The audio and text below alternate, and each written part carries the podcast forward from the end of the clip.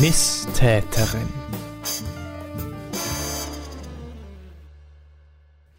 Liebe Zuhörer, liebe Zuhörerinnen, herzlich willkommen zur vierten Folge Misstäterin, die ungeschminkte Wahrheit. Wir besprechen hier wahre Verbrechen, die von oder an Frauen verübt wurden. Mein Name ist Lisa Eigner und mir gegenüber sitzt mein sozusagen Partner in Crime, Alexander Eigner. Hallo und herzlich willkommen zur nächsten Folge. Die erste Folge im neuen Jahr, also an dieser Stelle frohe, frohes neues Jahr an unsere Zuhörer.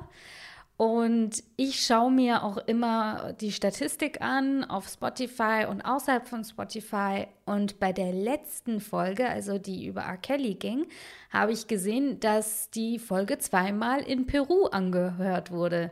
Also ja. An Über Zuhörer aus so weiter Welt freuen wir uns natürlich sehr. Genau, also an dieser Stelle liebe Grüße nach Südamerika. Vielen Dank fürs Zuhören. Wir befinden uns heute mit unseren Fällen allerdings wieder in Deutschland. Ähm, es geht in dieser Folge auch tatsächlich um mehrere Fälle, nicht nur um einen. Und diese Fälle sind tatsächlich auch keine Einzelfälle, sondern das sind Schicksale vieler verschiedenen Personen gewesen. Wir befinden uns in der Zeitspanne von 1949 bis 1990, meinem Geburtsjahr, im Osten von Deutschland und genauer gesagt in der DDR. Für alle, die das Thema der DDR allgemein interessiert, habe ich hier direkt auch noch einen Filmtipp, und zwar Das Leben der anderen. Das kann man sich auf Netflix anschauen, ist ein großartiger Film, der einem wirklich einen guten Einblick in die Thematik gibt und auch meiner Meinung nach dramaturgisch großartig gemacht ist. Ich weiß nicht, ich hatte tatsächlich noch nicht so viel Wissen über die DDR. Wir haben uns ja darüber auch gestern schon mal kurz unterhalten, Alexander und ich. Wir sind in den, also Anfang der 90er geboren, ich 1990, Alexander ist ein Jahr jünger wir hatten, ich hatte jetzt zum Beispiel den Eindruck, dass bei mir im Geschichtsunterricht die DDR jetzt nicht so besonders intensiv besprochen wurde. Hm. Ja, also ich war in Bayern in der Schule und ich habe das gleiche Gefühl, also der Fokus lag eindeutig auf auf der NS-Zeit. Ja, auf dem ja. Zweiten Weltkrieg, so ging es mir auch. Ich habe tatsächlich wenige Berührungspunkte gehabt. So, also ich weiß nur, dass es bei uns äh, im, im Viertel, wo ich aufgewachsen bin, also im Westend in München, mal einen DDR-Laden gab, wo ich mal mit meinem Cityroller hingerollert bin. Ähm, als ich vielleicht so zehn war, aber da wusste ich natürlich nicht, was die DDR ist oder was da passiert ist damals. Und ich weiß noch, als ich im Internat war in Baden-Württemberg, gab es mal zwei, also ein Schüler und eine Mitarbeiterin, die haben mal eine Präsentation über das Leben in der DDR gemacht. Und da habe ich ein bisschen einen Einblick bekommen, war mir bei der Tragweite eigentlich nicht so ganz klar. Ich glaube aber auch, dass das tatsächlich auch ein bisschen der Zeit geschuldet war. Also, dass wahrscheinlich Schüler jetzt in Deutschland, dass das vielleicht etwas stärker jetzt im Lehrplan wahrscheinlich ein, gearbeitet wurde. Also dass wir da vielleicht gerade in ja. so einer Zeit waren, wo es einfach noch zu frisch war, was damals passiert ist. Dennoch ist das Thema, obwohl es vielleicht manchen Menschen weit weg erscheint, ist es sehr, sehr aktuell. Wir befassen uns heute nämlich mit dem Thema der Zwangsadoptionen in der DDR und viele Familien, deren die Kinder weggenommen wurden oder Kinder, die ihren Eltern weggenommen wurden, sind immer noch auf der Suche nacheinander. Und viele dieser Kinder, die einer Zwangsadoption zum Opfer gefallen sind, sind jetzt eventuell ja gar nicht so viel älter als jetzt zum Beispiel du und ich, Alexander. Deshalb hat das Thema natürlich auch eine gewisse Aktualität und auch eine sehr hohe Emotionalität. Wir gehen eben heute im Rahmen der Zwangsadoptionen auch wirklich darauf ein, welche Ausmaße die Strategien zur künftigen Sicherung der DDR angenommen hatten. Also es war wirklich so, die DDR hat von Anfang an sehr groß den Fokus auf Kinder gesetzt, weil sie sie als künftige Hoffnungsträger der Arbeiter und des Bauernstaates so gesehen hat.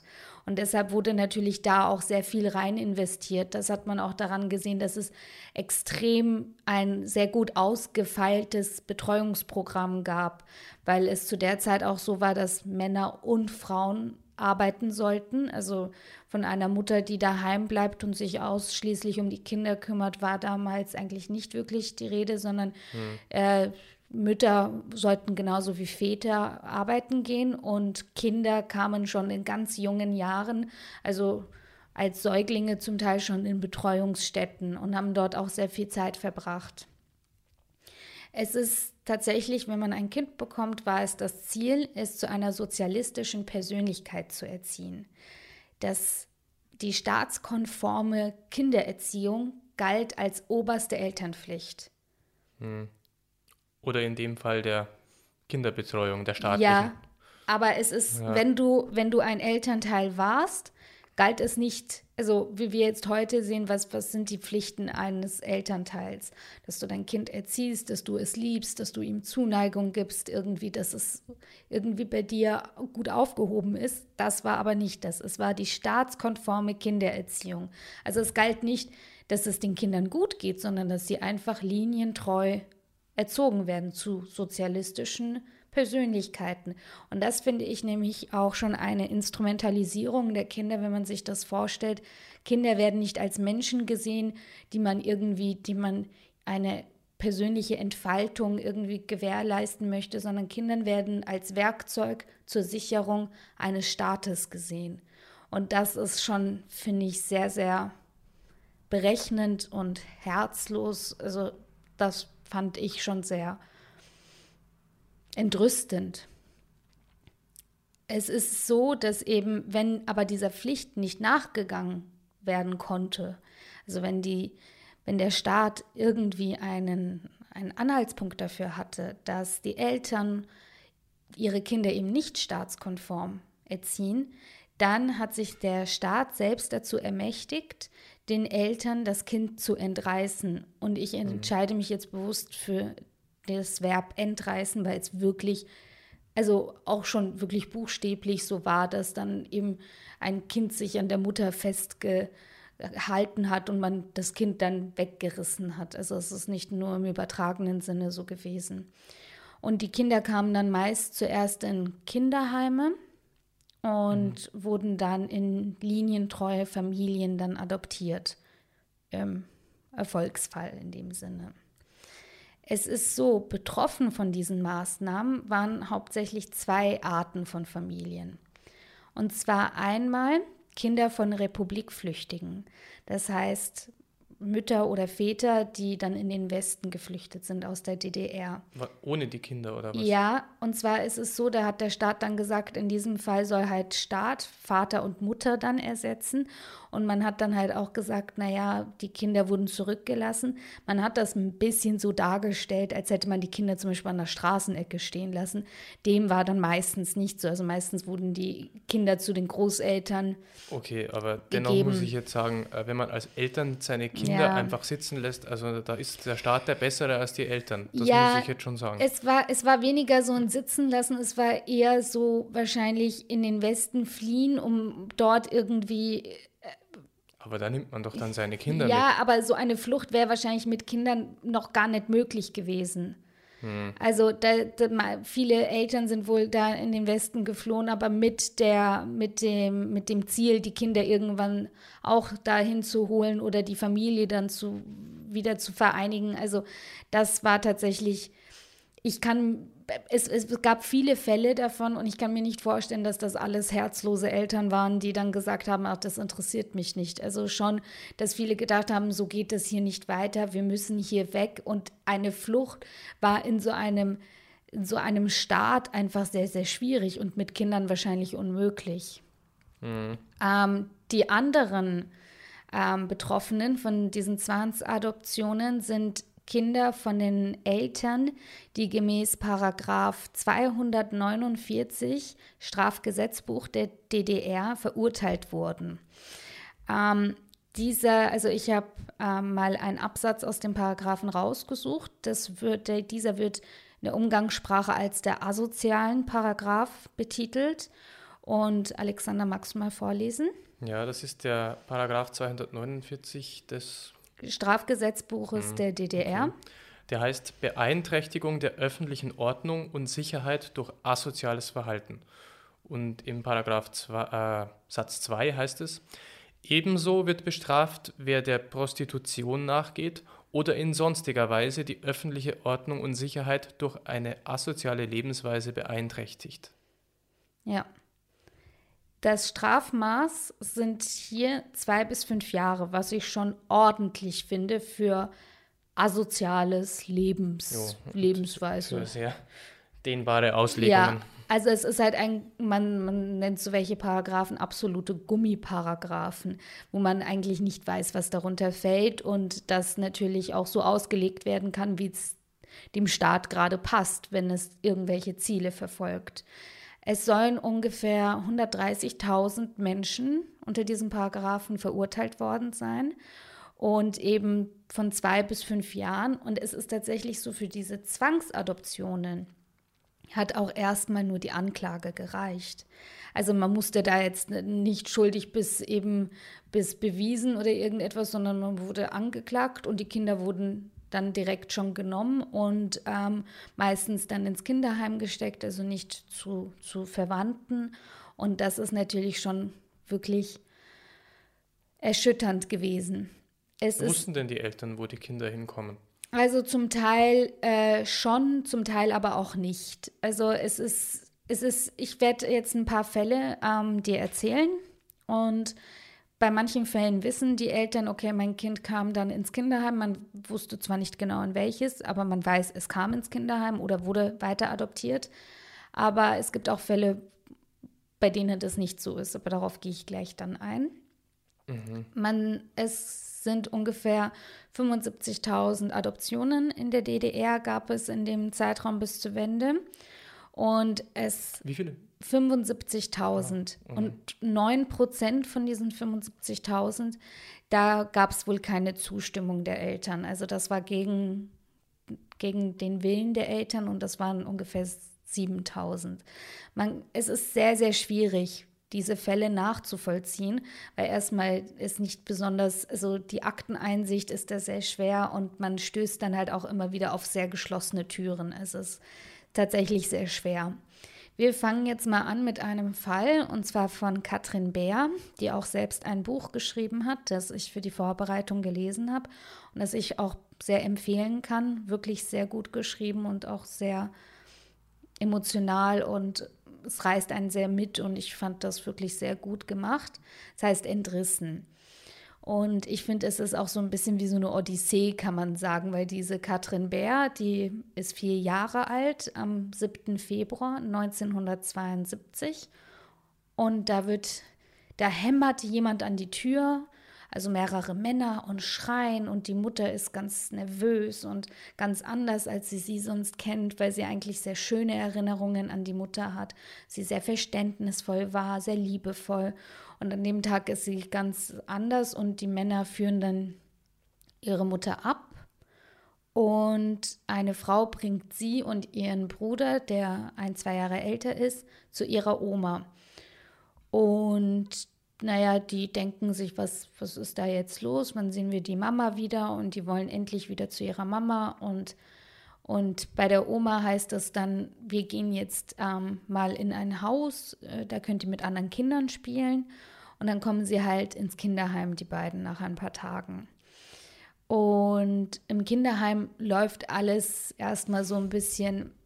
Also die, die Großeltern haben bei diesem ganzen Komplott eigentlich bereitwillig mitgemacht? Nein, die haben nicht bereitwillig mitgemacht. Es ist gar nicht so gewesen. Die hatten wohl gar keine andere Möglichkeit. Ja. Also ich meine, das waren ja staatliche Anordnungen.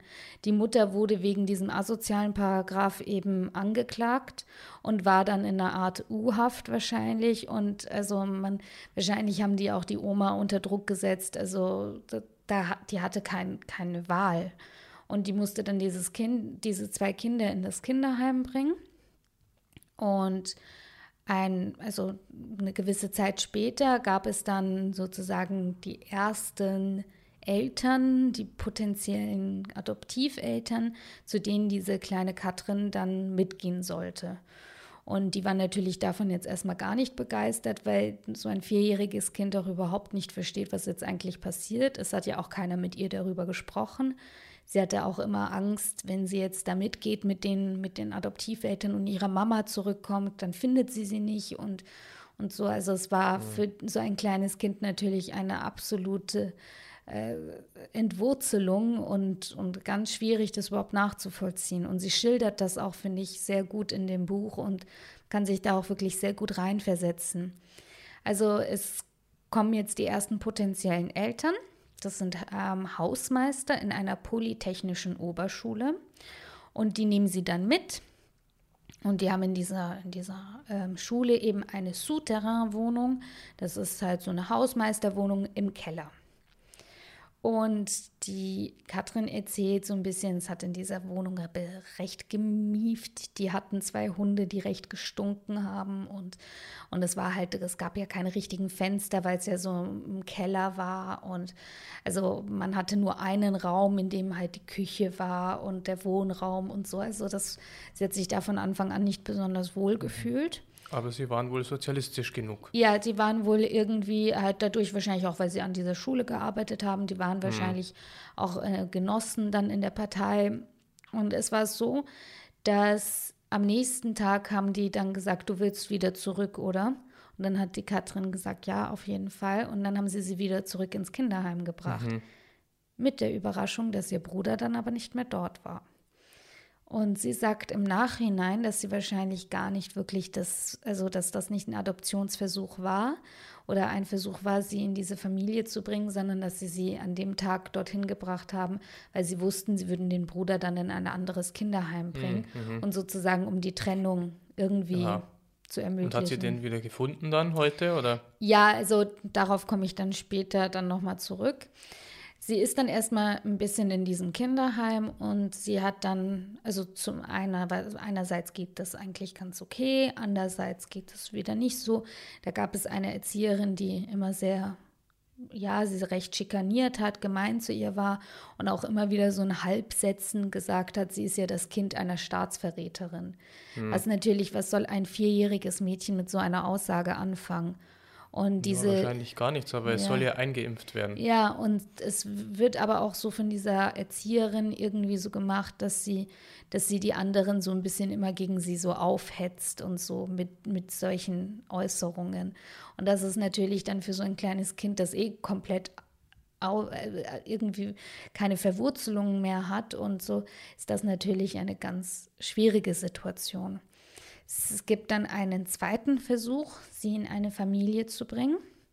Es kommt dann eine Kinderärztin, die geschieden ist und die nimmt sie dann mit und zieht mit ihr in eine Neubauwohnung und also da scheint es erstmal ganz okay zu laufen. Sie lässt sich darauf ein bisschen ein und da kommt dann der Bruder zu Besuch, wobei die dann sie gemerkt hat, sie hat dann eigentlich keinerlei Beziehung mehr zu dem. Also die haben sich sehr verändert und also von geschwisterlicher Liebe, die am Anfang irgendwie noch da, wo er war, wo er sich zum Beispiel auch schützend vor seine Schwester gestellt hat, die erst vier Jahre alt ist, das war dann komplett weg.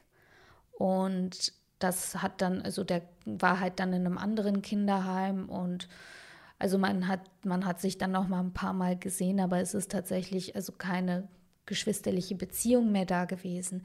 Die waren ja auch wirklich noch sehr klein. Es scheitert jetzt bei dieser Frau Dr. Kinderärztin, scheitert es dann auch leider mit der ähm, künftigen Adoption und zwar an einem ähm, Ereignis, das eigentlich ganz alltäglich ist. Also diese Kinderärztin, die wollte eben, dass dieses, diese Katrin sich gut ernährt, gesund ernährt. Das heißt eben also Vollkornbrot, Pumpernickel mhm. und eben immer wieder ein Glas Buttermilch. Katrin konnte aber diese Buttermilch einfach nicht leiden. Ja? Mhm. Die, die, mochte das nicht trinken, das war eklig für sie. Und einen Tag, als die irgendwie in Urlaub fahren wollten, hatte eben diese Kinderärztin ihr dann noch so dieses Glas Buttermilch dahingestellt. Und die Katrin hat gedacht, naja, jetzt wir fahren in den Urlaub und das ist alles so toll. Sie hat das ganz ausgetrunken, hat das Glas dann noch ausgespült und zurück in den Schrank gestellt. Sie hat aber die Spüle dann nicht ausgespült und dann waren da noch so Flocken von der Buttermilch mhm. im Abfluss. Und dann kam diese Kinderärztin und hat dann gedacht, sie hätte die Buttermilch ausgeschüttet in der mhm, Spüle. Mhm. Und das war so ein einschneidendes Erlebnis in deren Beziehung, dass dann dadurch, also sie hat sich dann verschlossen und dann hat halt dann die eben diese Frau Doktor auch gesagt, du willst wieder zurück, oder? Und dann hat die Katrin auch ja gesagt. Also es kann ja auch sein, dass meine Mutter mich sucht. Also immer auch dieses mit der Mutter, sie konnte das auch wirklich hm. nicht loslassen, was ja auch komplett nachvollziehbar ist für so ein kleines Kind. Sie kam dann wieder ins Kinderheim und zwar wieder in dasselbe. Und es ist so, sie schildert das sehr eindrucksvoll, sie verschließt sich dann komplett. Und das finde ich sehr erschütternd für so ein kleines Kind, das sich dann schon komplett verschließt. Und an einem Tag kommt dann aber ihre Oma mal zu Besuch und dann denkt sich die Katrin, boah, ja, super, jetzt ist die Oma wieder da und, und jetzt hat dieser Albtraum endlich ein Ende.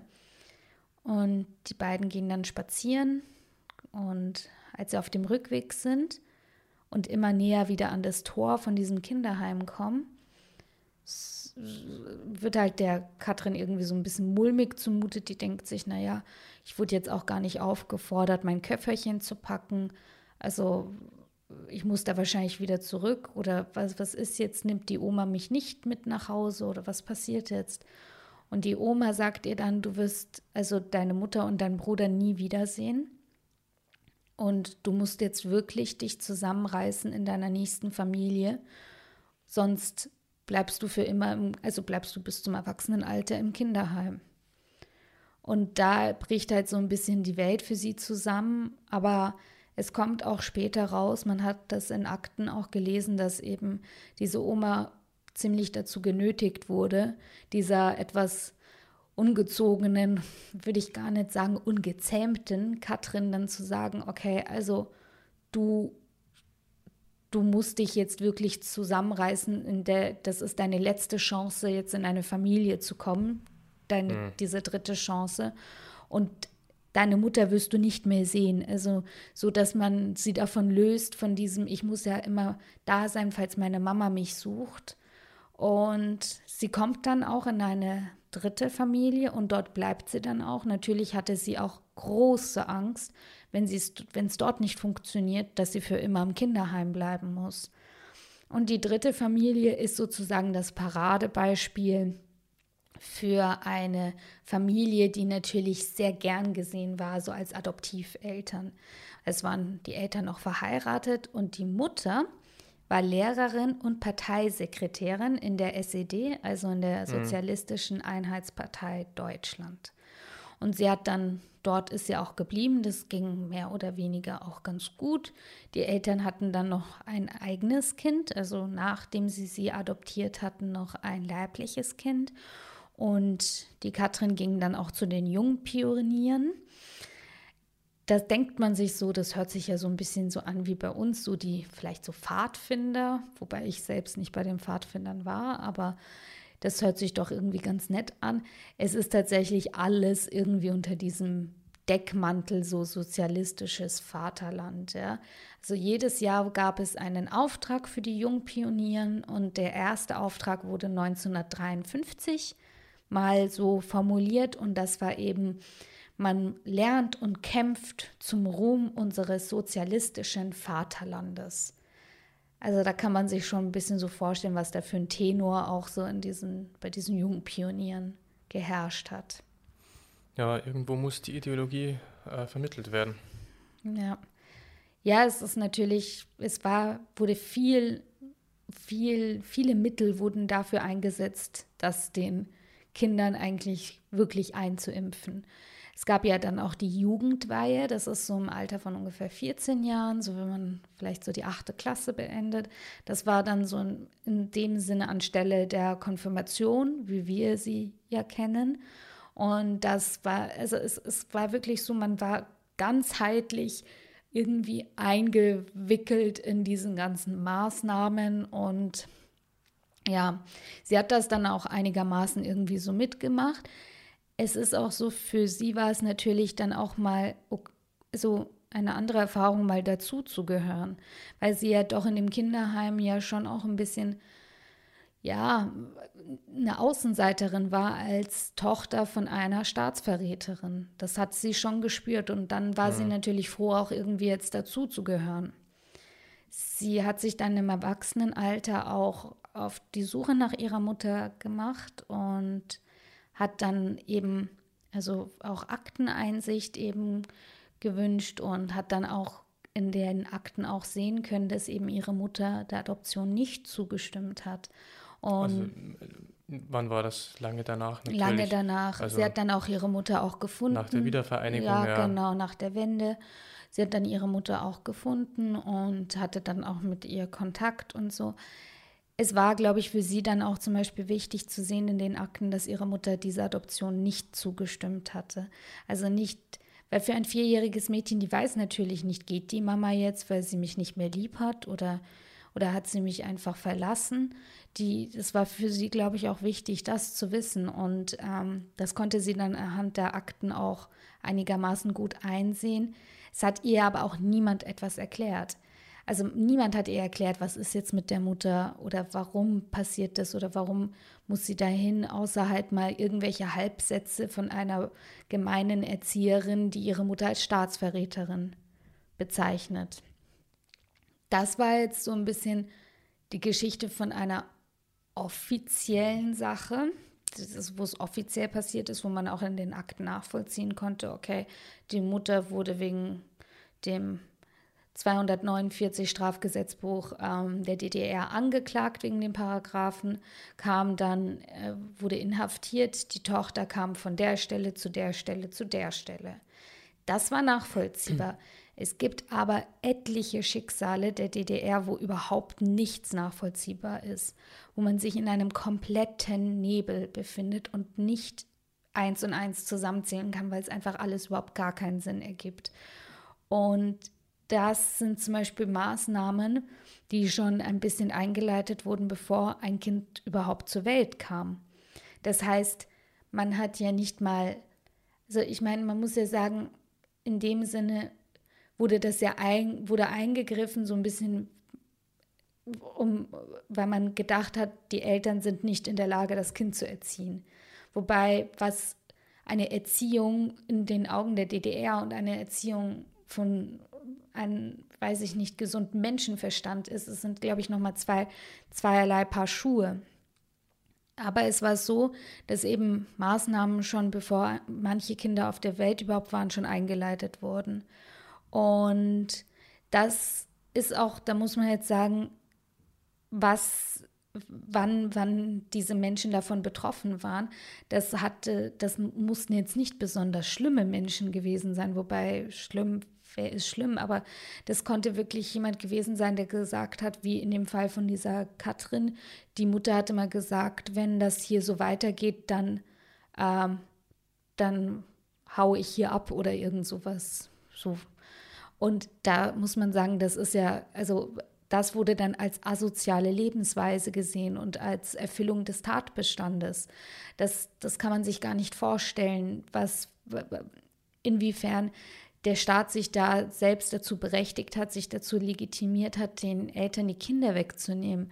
Und das war auch tatsächlich, hat das dann nicht nur Leute getroffen, die zum Beispiel mal so eine Äußerung gemacht haben, sondern eventuell auch Menschen, die nur mit jemandem verwandt waren, der mal so eine Äußerung getätigt hat. Und da ist zum Beispiel auch ein Fall, der, den ich besonders heftig finde, und zwar von Heike Linke. Heike Linke ähm, war damals in der 25. Schwangerschaftswoche im Krankenhaus in Merseburg. Und da wurde ihr mitgeteilt, ihr Baby hat einen Wasserkopf. Und sie wurde dann überwiesen in das St. Barbara Krankenhaus in Halle und in der 33. Schwangerschaftswoche. Und da sollte die Geburt dann eingeleitet werden. Das dauert normalerweise eigentlich nur ein paar Tage. Das hat sich dann aber bei ihr zu einem dreiwöchigen Aufenthalt erstreckt. Und in der 36. Schwangerschaftswoche wurde ihr dann mitgeteilt, das Baby, also der Fötus in ihrem Bauch, ist tot. Sie wurde dann wieder zurück nach Merseburg ähm, überwiesen, weil es hieß, und ich weiß gar nicht, ob das wirklich stimmt, das konnte nicht bestätigt werden, dass es in einem christlichen Krankenhaus kann man keine Totgeburten durchführen. Das weiß ich aber nicht. Also soweit ich weiß, kann man nur keinen Schwangerschaftsabbruch in einem christlichen Krankenhaus durchführen. Das weiß ich nicht. Und sicher auch früher anders gewesen als heute und ja. in der DDR anders als in Westdeutschland. Ja. Ja, das Kind kam dann aber unter Vollnarkose auf die Welt und sie durfte es aber auch dann, nachdem sie aus der Vollnarkose wieder aufgewacht ist, nicht sehen. Sie hat dann später eine Postkarte vom Bestattungsinstitut Merseburg erhalten, dass sie jetzt die Sterburkunde abholen kann. Und äh, wo das Grab ihrer Tochter ist, wurde ihr aber dann auch nicht gesagt. Und sie hat dann halt natürlich, ist man ja erstmal in Trauer. Also, dass das, man sagt ihr, das Kind ist tot und sie muss da eine Totgeburt irgendwie über sich ergehen lassen mhm. in Vollnarkose. Die ist sehr in Trauer. Aber langsam bekommt sie trotzdem ein komisches, ich sag mal, Bauchgefühl. Irgendwas stimmt da nicht. Und sie hat das auch erstmal länger irgendwie versucht, ihr Leben aber trotzdem weiterzuleben, hat dann auch noch mal Kinder bekommen. Und Wieso hatte sie denn die Zweifel? Weil es einfach so ist, dass sie ähm, weil sie das Grab nicht gefunden hat ihrer Tochter. Sie durfte ihre Tochter ja aber auch nicht sehen. Ich meine, sie mhm. wollte ihre zwar tote Tochter mal im Arm halten, durfte sie nicht. Es ist, sie fand es komisch, dass das Bestattungsinstitut ihr die Sterbeurkunde mitteilt und nicht das Standesamt. Also es gab genügend so Anhaltspunkte, die sagen, irgendwas stimmt da einfach nicht. Sie hat dann 2016 hat sie beschlossen, dieser ganzen Sache nachzugehen und sie forderte dann auch die Akten an. Und sie hat dann in der Akte weder ein Pathologiebericht noch einen Todesschein gefunden. Und auf einer Seite der Akte stand dann KHT Fragezeichen. KHT sind die Kinderherztöne. Wenn die mhm. Tochter aber schon tot war, bei der Geburt, dann müsste ja keine KHT dastehen und nicht Fragezeichen, hm. weil dann wäre ja keine Kinderherztöne gewesen. Also es ist wirklich so, dass das sehr, sehr schwierig ist, das nachzuvollziehen und dass, wenn ein Kind tot auf die Welt kommt, dass die Dinge irgendwie anders ablaufen. Und dass kein Todesschein und kein Pathologiebericht in der Akte zu finden sind, ist natürlich auch schon etwas äh, verwirrend. Ja. Sie hat sich dann an die Interessensgemeinschaft gestohlene Kinder der DDR gewendet. Das ist ein Verein, der mittlerweile über 2500 Mitglieder hat. Und wann hat sie sich an den gewendet? Ja, im Zuge dieser, dieses Aufarbeitens, also so wahrscheinlich nach 2016. So ja, okay. Genau.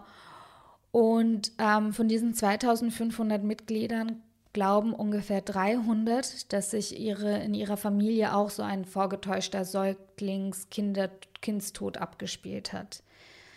Das ist, finde ich, schon mal auch ein sehr erschütternder Fall, weil sie hat auch erzählt, und das finde ich das makaberste an der ganzen Geschichte, ihr wurde in der 33. Woche erzählt, der 33. Schwangerschaftswoche, dass ihr Baby tot ist im Bauch.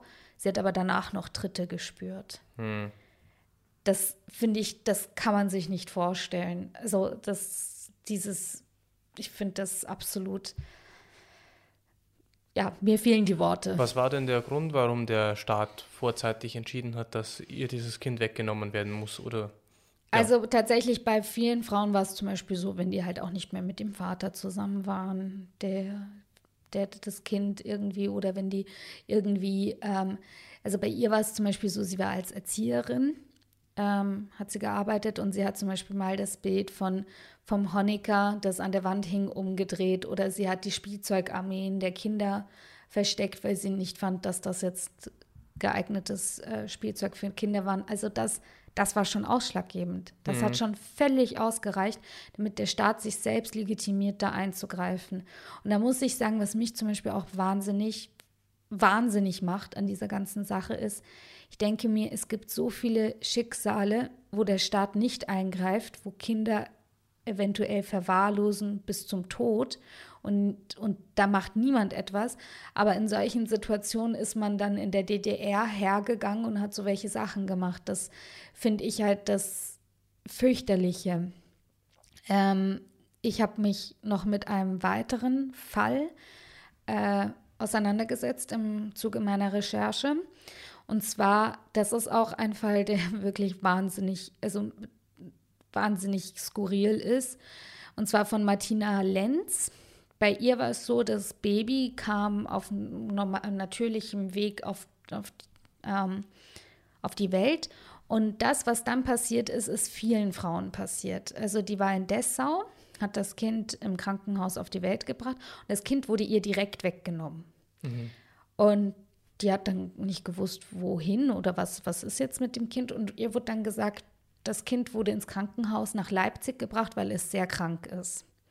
Sie hat dann direkt dort angerufen und dann konnte ihr aber, hat kein, hat jemand gesagt, nee, also unter dem Namen ist von Dessau niemand bei uns eingeliefert worden. Mhm. Was natürlich auch schon mal komisch ist. Dann wurde ihr ein paar Tage später gesagt, ihre Tochter, in dem Fall auch eine Tochter, ist gestorben. Und sie hat dann eine Akte bekommen und da war der Geburtsbericht drin und der Pathologiebericht. Und in diesen drei Tagen zwischen Geburt und dem Zustand des, als, die, also als das Kind in die Pathologie mhm. kam, ist es so gewesen, dass das Kind 900 Gramm weniger gewogen hat. Mhm. Was tatsächlich, wenn, wenn ein Baby auf die Welt kommt, nimmt es erstmal zum Teil ab, das aber nicht 900 Gramm. Mhm. Und es war dann auch noch mehrere Zentimeter geschrumpft. Also da war dann schon mal irgendwie, okay, das stimmt etwas nicht, ja. Und sie hat dann zwar auch viele Frauen fangen dann, versuchen dann trotzdem erstmal ihr Leben zu leben irgendwie. Sie hat dann auch noch mal mehr Kinder bekommen und es hat sie aber irgendwie einfach nicht losgelassen. Also dieses Mädchen, das sie Annika genannt hatte, sie hat einfach wahnsinnig oft an diese Annika gedacht und sie konnte das nicht vergessen. Sie hatte dann auch zwei Selbstmordversuche getätigt und hat dann auch beschlossen, nach dieser Annika zu suchen. Und jetzt geht die verrückte Fahrt erst richtig los. Es ist so, dass sie im Internet hat sie dann einen Blog oder eine Internetseite, wo sie eben öffentlich nach ihrer Tochter sucht. Und daraufhin hat sich ein, eine junge Frau aus Russland gemeldet, mhm. die Alessia heißt. Und dann haben die natürlich erstmal gedacht, naja, was ist das jetzt für eine Geschichte? Und dann hat diese Alessia gezeigt, ja, also sie ist, hat ihren Ausweis dann irgendwie fotografiert und, und per Mail geschickt. Und da sieht man tatsächlich Geburtsort Leipzig.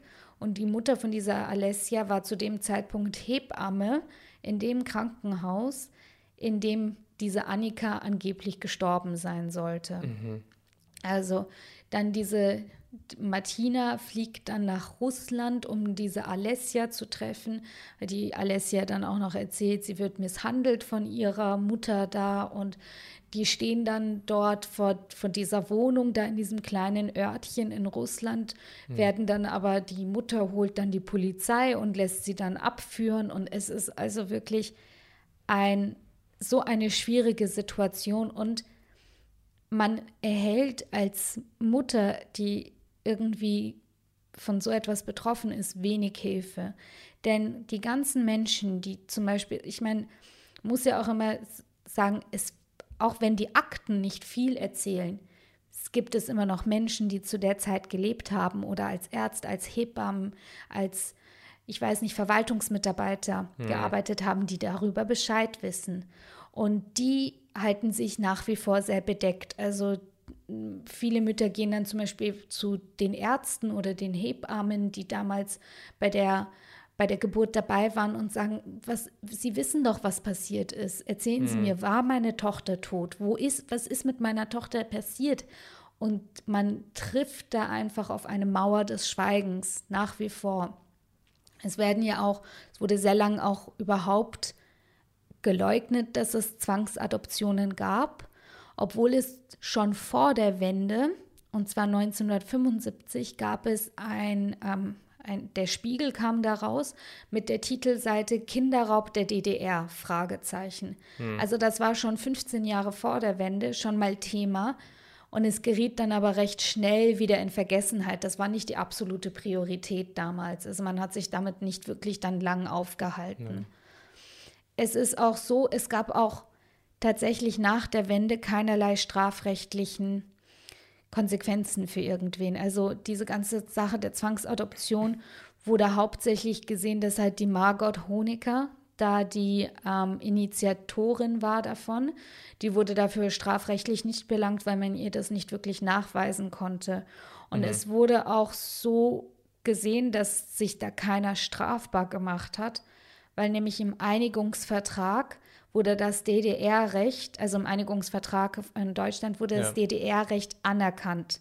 Deshalb hat sich dann damals keiner strafbar gemacht. Ja. Das Einzige, was eben, was strafrechtlich verfolgt wurde, waren die Todesschüsse an der Mauer, weil die als schwere Menschenrechtsverletzungen angesehen wurden, also gewertet wurden. Zwangsadoptionen wurden aber nicht als schwere Menschenrechtsverletzungen mhm. angesehen. Und es ist so, also wie es auch diese Stelle gibt für gestohlene Kinder der DDR, gibt es auch eine Anlaufstelle, die Katrin Bär eben, also die Autorin des Buches, ähm, ins Leben gerufen hat. Und zwar, das ist die Website www.zwangsadoptierte-kinder.de. Und da kann man auch zum Beispiel schon sehen, 659 Familien haben einander schon wieder gefunden. Und es sind noch ungefähr 1300 immer noch auf der Suche nacheinander. Mhm. Und man kann nur hoffen, dass diese Menschen sich finden und irgendwie einen Weg finden, auch miteinander umzugehen nach dieser Entreißung und dass sie irgendwie zueinander finden und einen Weg finden, mit der Vergangenheit umzugehen mhm. und diese zu verarbeiten. Ja. Damit möchte ich jetzt die Tür zur DDR schließen und zu diesem fürchterlich schlimmen Thema, das viele Menschen seelisch kaputt gemacht hat. Und ja, wir schließen jetzt die Tür zur DDR. Ja, genau. Ja, vielen Dank fürs Zuhören. Vielen Dank fürs Zuhören. Und in 14 Tagen melden wir uns wieder mit einem neuen Fall und zwar mit einem ganz mysteriösen Fall. Es wird schaurig, schön. Genau. Ja, eine schöne Woche und bis zum nächsten Mal. Bis dann.